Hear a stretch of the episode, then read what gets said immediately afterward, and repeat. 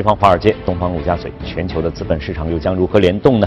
来进入我们今天的从华尔街到陆家嘴，我们首先关注一下隔夜欧美市场的表现情况。我们先来看一下美股，呃，道琼斯呢是上涨了百分之零点二五，纳斯达克跌了百分之零点一七，标普五百呢是上涨了百分之零点一六。好，以下呢我们再连线到前方记者葛威尔，请他来介绍一下相关的一些消息。早上好，葛威尔。早上，主持人，隔夜美联储公开市场委员会会议闭幕，一如市场预期，维持基准利率不变。而芝加哥商品交易所的美联储观察工具显示，目前呢，市场对于美联储在十二月份加息的概率预测已经接近了百分之百。企业财报方面，化妆品集团雅诗兰黛隔夜盘前公布的财报显示，上季度每股盈利1.2亿美元，好于此前市场预期的97美分。同时呢，公司也将这个分红比例上调了百分之十二，令其股价在盘中一度是上涨超过百分之九。当然了，华尔街在隔夜最为关注的依然是来自于华盛顿的消息。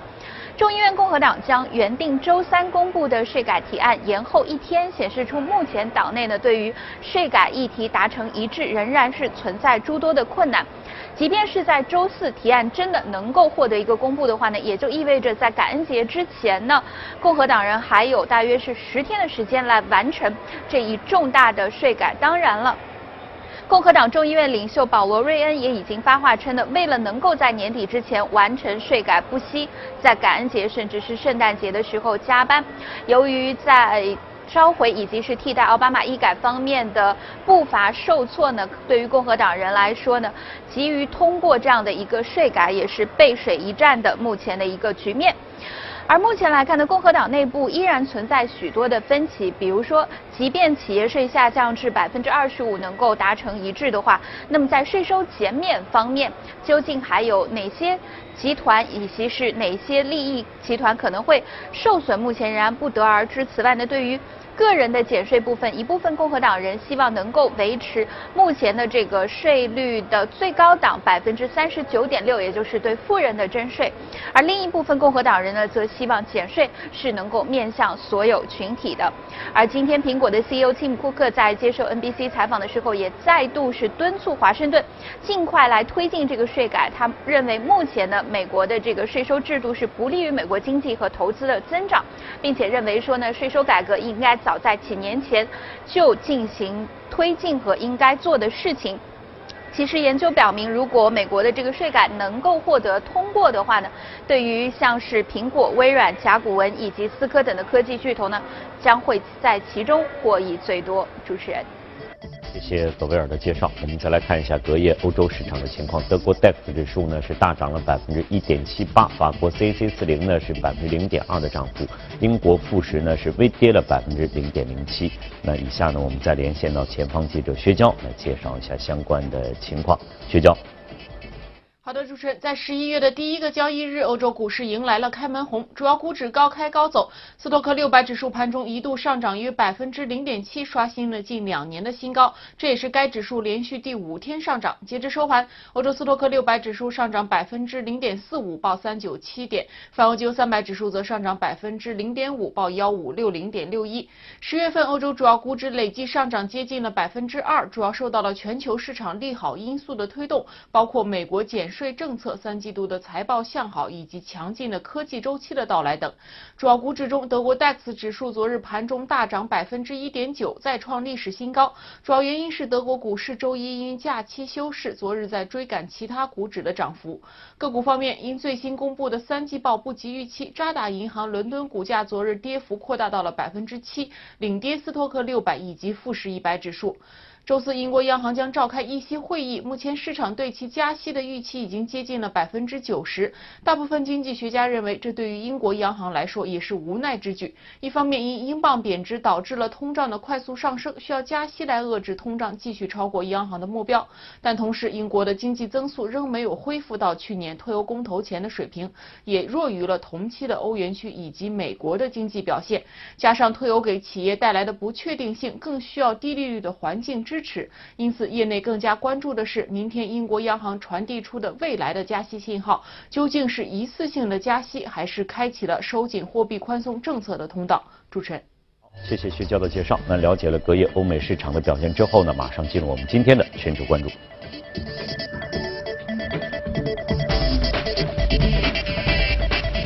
好，今天呢，我们和秦毅秦总一起来关注一下啊全球市场的情况。这个到了周四了，对，应该是一个非常敏感的一个时间点了。对，呃，刚才呢，我们的消息呢也报了，提到了这个说是，呃，有通知鲍威尔，嗯，有可能会这个出任下一届的这个美联美联储，对，呃，反正这个。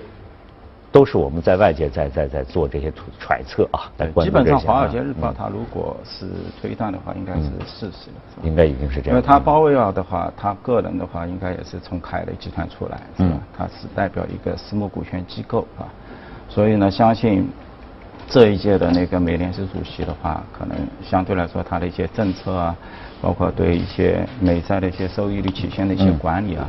可能会偏向于目前的这些华尔街的一些金融机构，嗯嗯嗯，因为它毕竟来自于凯的嘛，嗯啊，包括像黑石啊，包括像 JP 摩这些大型的金融机构啊，嗯，所以呢，因为昨天你也看到，我们也看到，像那个呃 FOMC 这个会议出来之后，是吧？因为它通胀还是不达预期两个点，而且是五年啊都没有达到这样的一个预期。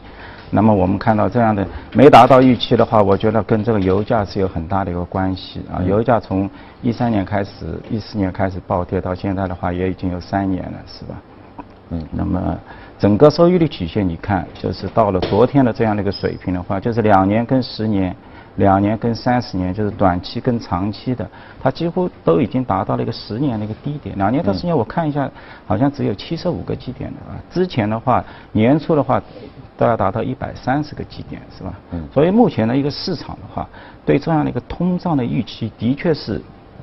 大家觉得不是很高，是吧？就是包括它的 FOMC 会议也显示出，是吧？那么它的一个加息的话，它一定要等待这个通胀能够上升。那么我们就是接下来的一个投资的话，可能去去判断一下，就是说接下来有一些什么样的一个因素会导致这样的一个通胀。所以，所以就是大家说，现这个现在我们。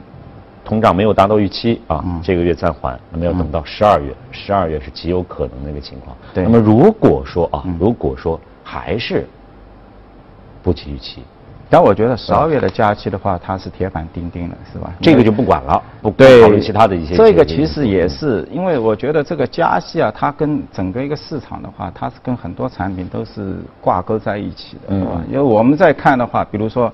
债券市场，债券市场的你也接近十五万亿美金啊，大家都资金都囤积在那边，是吧？所以一般性像美联储的话，它跟这个市场的这个预期啊，就是说你市场预期达到百分之八，昨天的话显示有百分之八十八了，就不大可能说你有一个意外的惊喜或者怎么样，是吧？基本上就是按照这样的一个步骤。我刚刚说到了，就是说，我觉得就是说今年开始下半年，你看啊。包括铜在涨是吧？一些有色的，黑色的话，去年都涨得非常好，嗯啊，今年其实还可以是吧？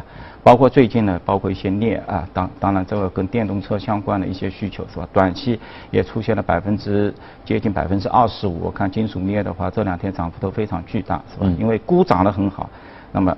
接下来大家觉得一个替代一个镍的一个需求是吧？如果电动车未来需求用上的话，可能现在的产能的一半都要用到这个新增的这个汽车产能的这个对电池的需求上面是吧？所以它也在起来。油价的话，我们看到其实近期的一个就是上升的一个通道也比较明显是吧？当然就是说昨天我看它触及到五十五的时候又有点回调是吧？但你看有一个信息就是英国的 BP 石油。啊，它是三年来它首次开始股票回购啊，而且它的一个回购的力度的话，每个月的话也要将近四亿美金。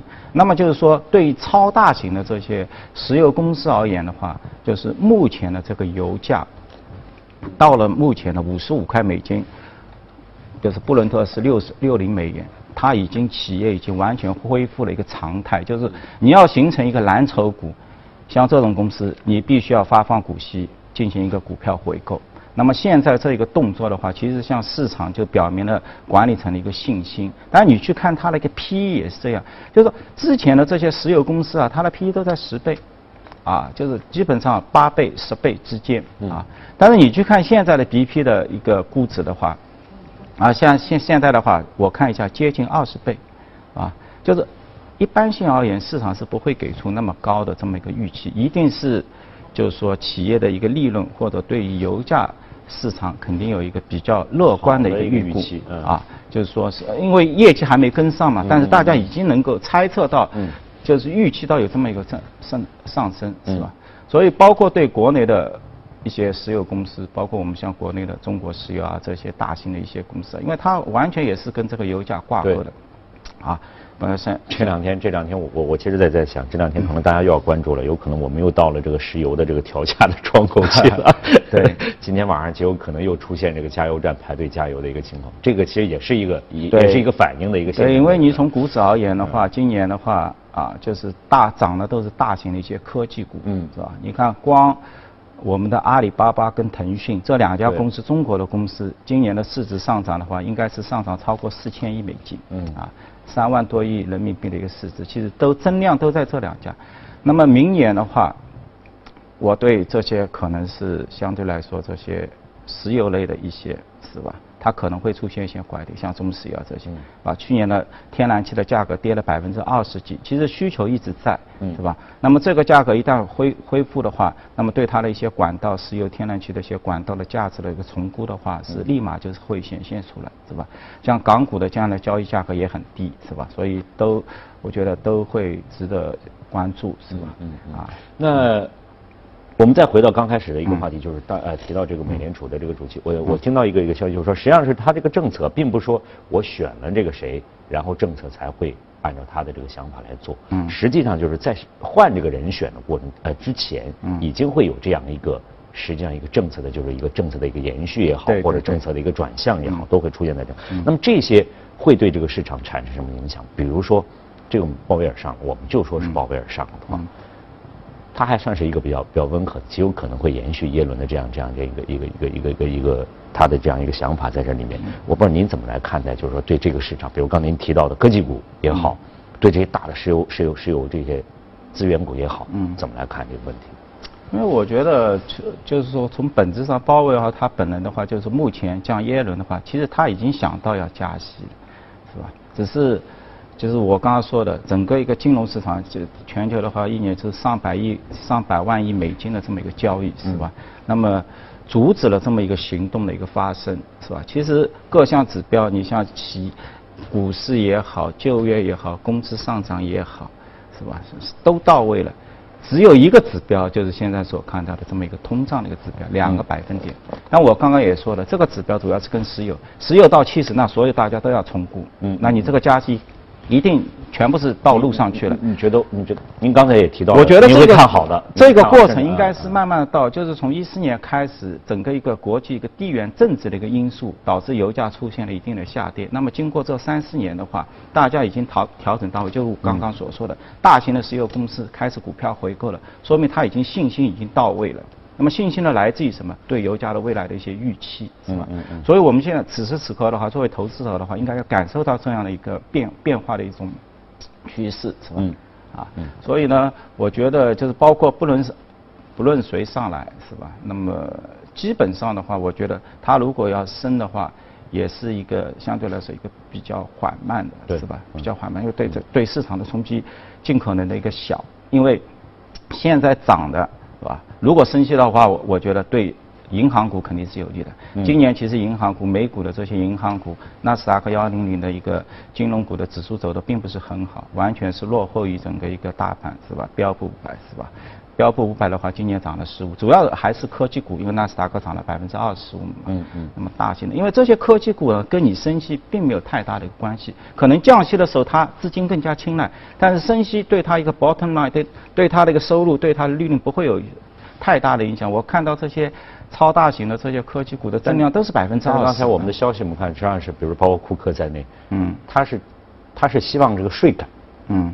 而税改就有可能会对他们产生这个，这个这个您怎么来看？为什么税改会对他们产生一个比较利好的这项这方面的影响？对，因为这些企业它产生了巨大的这个利润利润吧，嗯，而且他们不像传统的一些公司就是说你的利润获取是来自于大量的这个银行的借贷，因为银行的借贷本身你也是扣税的。在特朗普上台之后，他一些抵税可能都没有办法去。就是科技类公司的话，它真的是，你去看它的报表，它没有负债。嗯啊，发一些零息的债券，其实也是市场是求之不得的。其实它不需要发，它就是一个 earning，它完全是一个 cash，对，是吧？所以这些公司你税改的话，对它完全有利的。还有一些中小企业。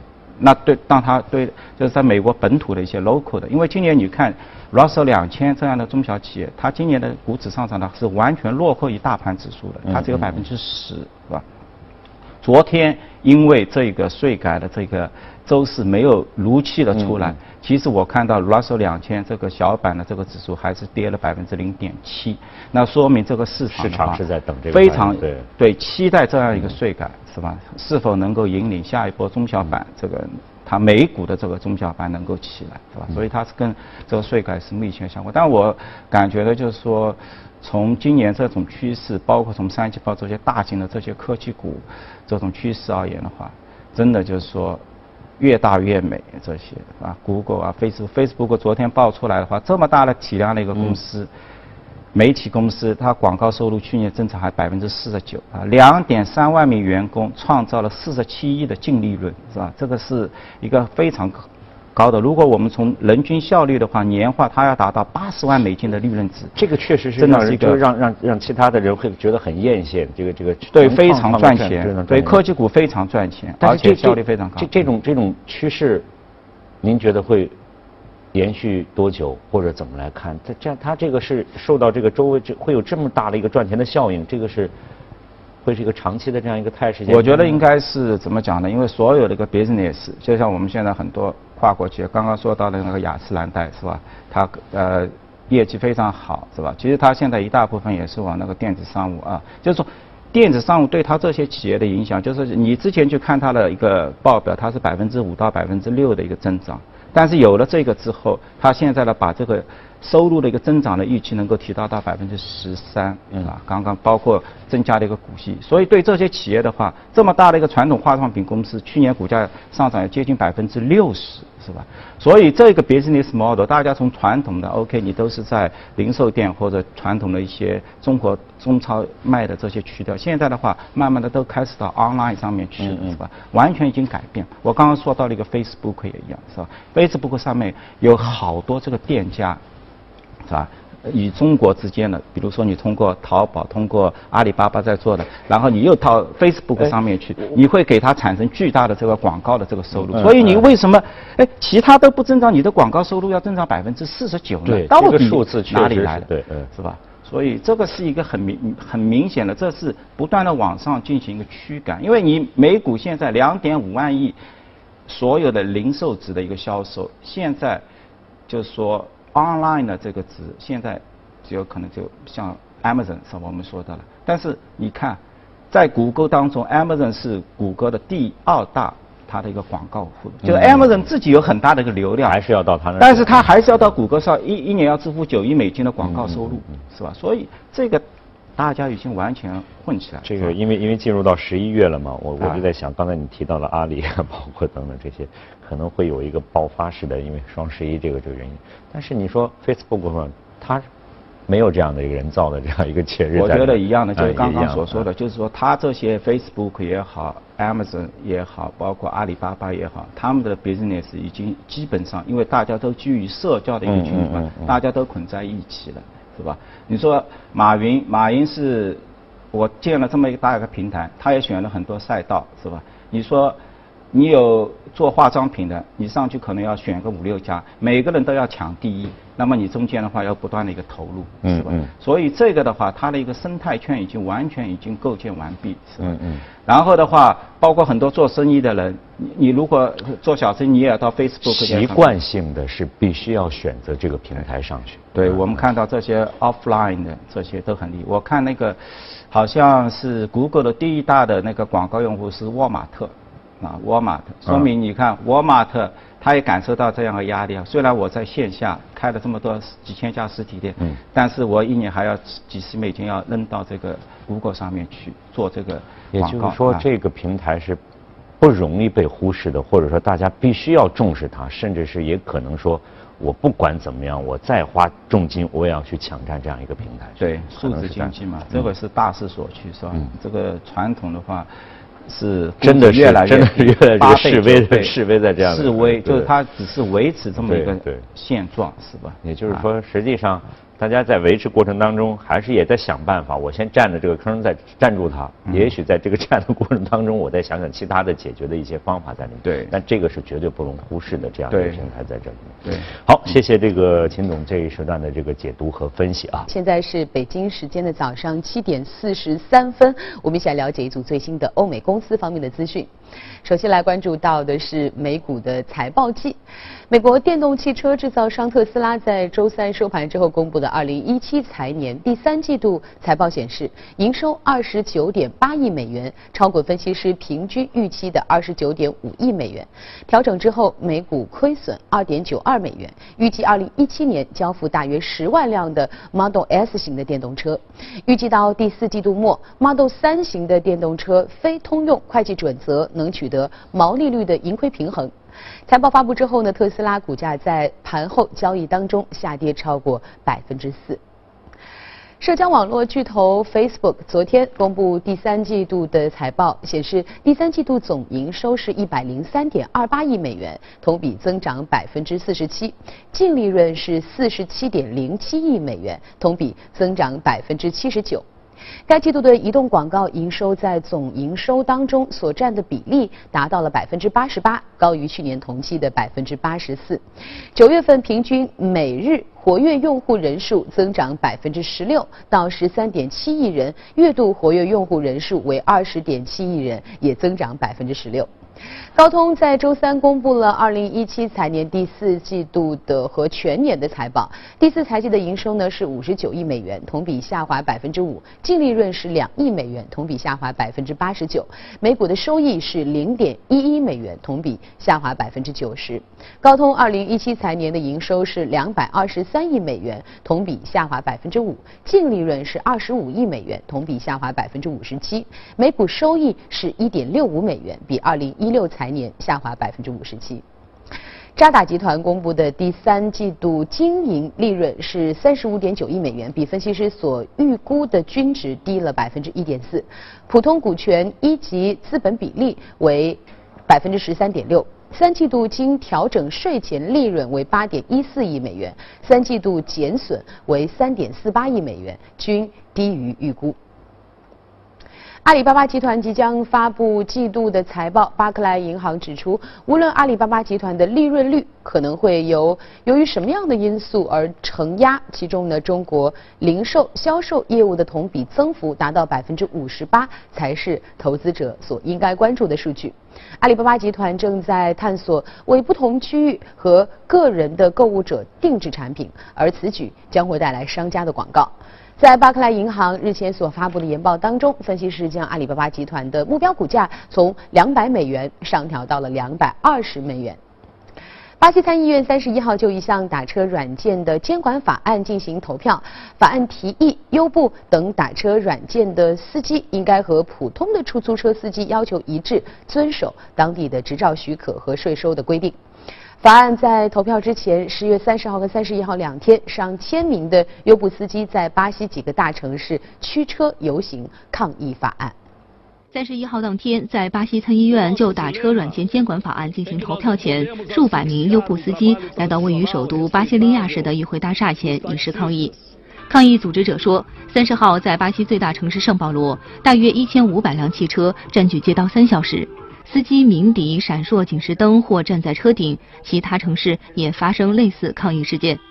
据外媒报道，虽然打车软件监管法案此前已在众议院获得通过，但三十一号晚间，巴西参议院否决了这项打车软件监管法案。作为美国优步公司的第三大市场，巴西有约一千七百万打车软件用户。公司发言人说，如果通过新的监管法案，优步眼下的商业模式将无法在巴西继续维持。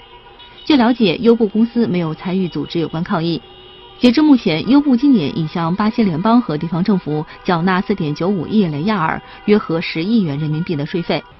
美联社报道，随着优步等打车软件成为热门出行选择，巴西出租车司机心生不满。他们认为，优步司机不受传统出租车行业的运营监管，造成不公平竞争，出租车经营受到影响。二零一五年七月，里约热内卢的哥在上班高峰驾车堵塞马路，抗议优步。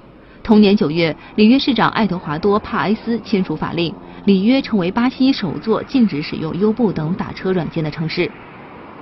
美国最大的汽车制造商通用汽车公司在周三报告，十月该公司在美国国内市场的汽车总销量下滑百分之二点二，其中消费者购买销量下滑百分之六点六。不过，该公司高利润的皮卡车、SUV 车型以及跨界车的销量都出现了上涨。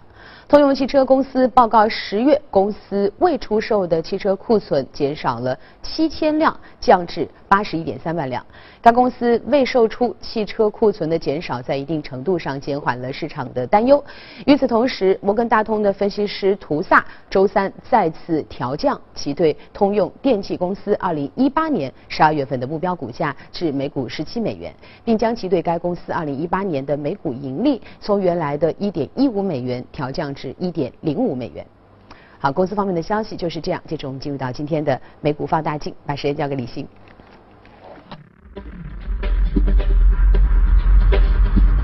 谢谢刘烨啊，这个刚才我们在看这个消息，看到了 Facebook，也看到了阿里的这个消息。对。但是几家欢喜几家愁，中间夹着这个高通还有渣打。对。对，这反可能高通的话，主要是跟苹果啊一些就。权力纠纷，对，这个确实是是像刚才秦总所谈到的这些新兴的这些平台、这些公司，真的是势不可挡的。势不可挡，对，它代代表一个大的一个趋势，是吧？嗯，刚才这个秦总说，就这么小小的，我们就说这个移动移动端嘛，对，这么小个手机屏移动端能创造这么大的一个利润出来。我突然刚才想到一个，就是好像我看到一则消息说，过几年好像手机就没有了，就大家不用手，如果没有手机了怎么办？你说，这个，它还会是在其他的这个屏幕上上面去展示出来，是吧？这些移动电子商务商的话，它还是有办法，对吧？我们还是期待它更好。对，因为这些平台，你想，你每销售一块钱收入。在里面，你基本上达到百分之十五到十七，你要贡献给阿里巴巴，嗯，是吧？这是它是真的建好平台就是稳定收钱，不管你们输赢。不能 再说了，再说下去，这 个感觉这个确实是这个到其他公司来讲，真的是这个羡慕或嫉妒的不得了的这样。是啊。好，我们来看看今天的这个热股。今天呢，我们要说的是一家，呃，工业机器人的这个生产商，应该是叫啊，阿纳克，是是一家。日本公司，对，我们说这家日本公司。其实它在美国它是有 ADR，是吧？那当然这个这个六九五四的话是在它日本交易所挂牌交易的，呃，这个是它的那个 ADR 的一个。我们很少涉及到比如日本公司，这这家公司它是机全球最大的机器人公司之一。对，还有像那个库卡，像那个 ABB 是吧？那都是比较大型的。嗯。但是呢，就是说发那科的话，我觉得就是说它。在所有行业当中，它的盈利能力是最强的，是吧？你去看它二零一七年的这样的一个中报的话，营收在三十一亿美金，但它的一个净利润的话，税后净利润要达到七点五亿美元。它主要生产的是啊，像那个工业机器人啊，包括它的利润主要是来来来自于这方面。对，机器人包括一些服务啊，一些收入是吧？所以呢，我觉得包括你像现在，呃，我们的 iPhone 啊，所有的 iPhone 系列的这个手机上面的一个。都是需要用公司的一些设备，因为它卖给那个红海嘛，包括那个三星，包括我们的那个特斯拉自动化生产线。它之前的话放那个主要强势一个黄色机器人嘛，它强势就在它的一个机器人的，就是在汽车装配线上的这个收入是吧？嗯嗯。所以你去看啊，今年日本市场其实涨幅也不小，百分之十七，因为后面它有一个接下来会有一个奥运会是吧？嗯。所以呢。你去看资金流入的话，资金流入新兴市场其实今年更加凶，是在六百九十多亿美金，但日本市场的话只有百分之十几，十十几亿，十四亿美金的一个资金就是外国投资人流进去的，啊，但是呢，它的市场今年也涨了百分之十几，说明它的一个内生动力还是相对来说是比较强的。给我的印象当中，我是在这个就是以往啊，过过去在呃。过一段时间之前呢，可能就是比如日本的机器人技术包括科技都是比较比较比较发达的，对但好像近些年我感觉它。是也也开始走，就是很没有说很很很惊人的一些消息出来，或者很惊人的一些表现当然了啊，与中国相比的话，我们的光芒都在中国，是吧？就像我们中国创造了那么多的刚刚说的一个互联网公司，是吧？日本在这方面的话，的确是比较缓慢。但是您刚刚所讲的，就是在工业、在机械、精密材料这个领域还是领先的还是领先的。你说我们近期国内有家公司说那个碳纤维的。这个股价涨得非常好，嗯但是嗯龙头还是在日本的这个东丽，是吧？嗯嗯嗯嗯所以你去看整个一个日本啊，就 Nikkei 二二五指数的一个构成，就是它把第一市值是留给了那个就是优衣库啊。优衣库公司其实市值也不是很大，嗯叫将近四五百亿美金，是吧？其实，在美，在日本的话，比它市值高的一些软银啊，或者一些三菱啊，一些金融机构啊，市值要比它大。但是呢，他们在给市权重的时候，他反而是给了优衣库。你会觉得这种公司它完全是草根开始不断的一个增长，是吧？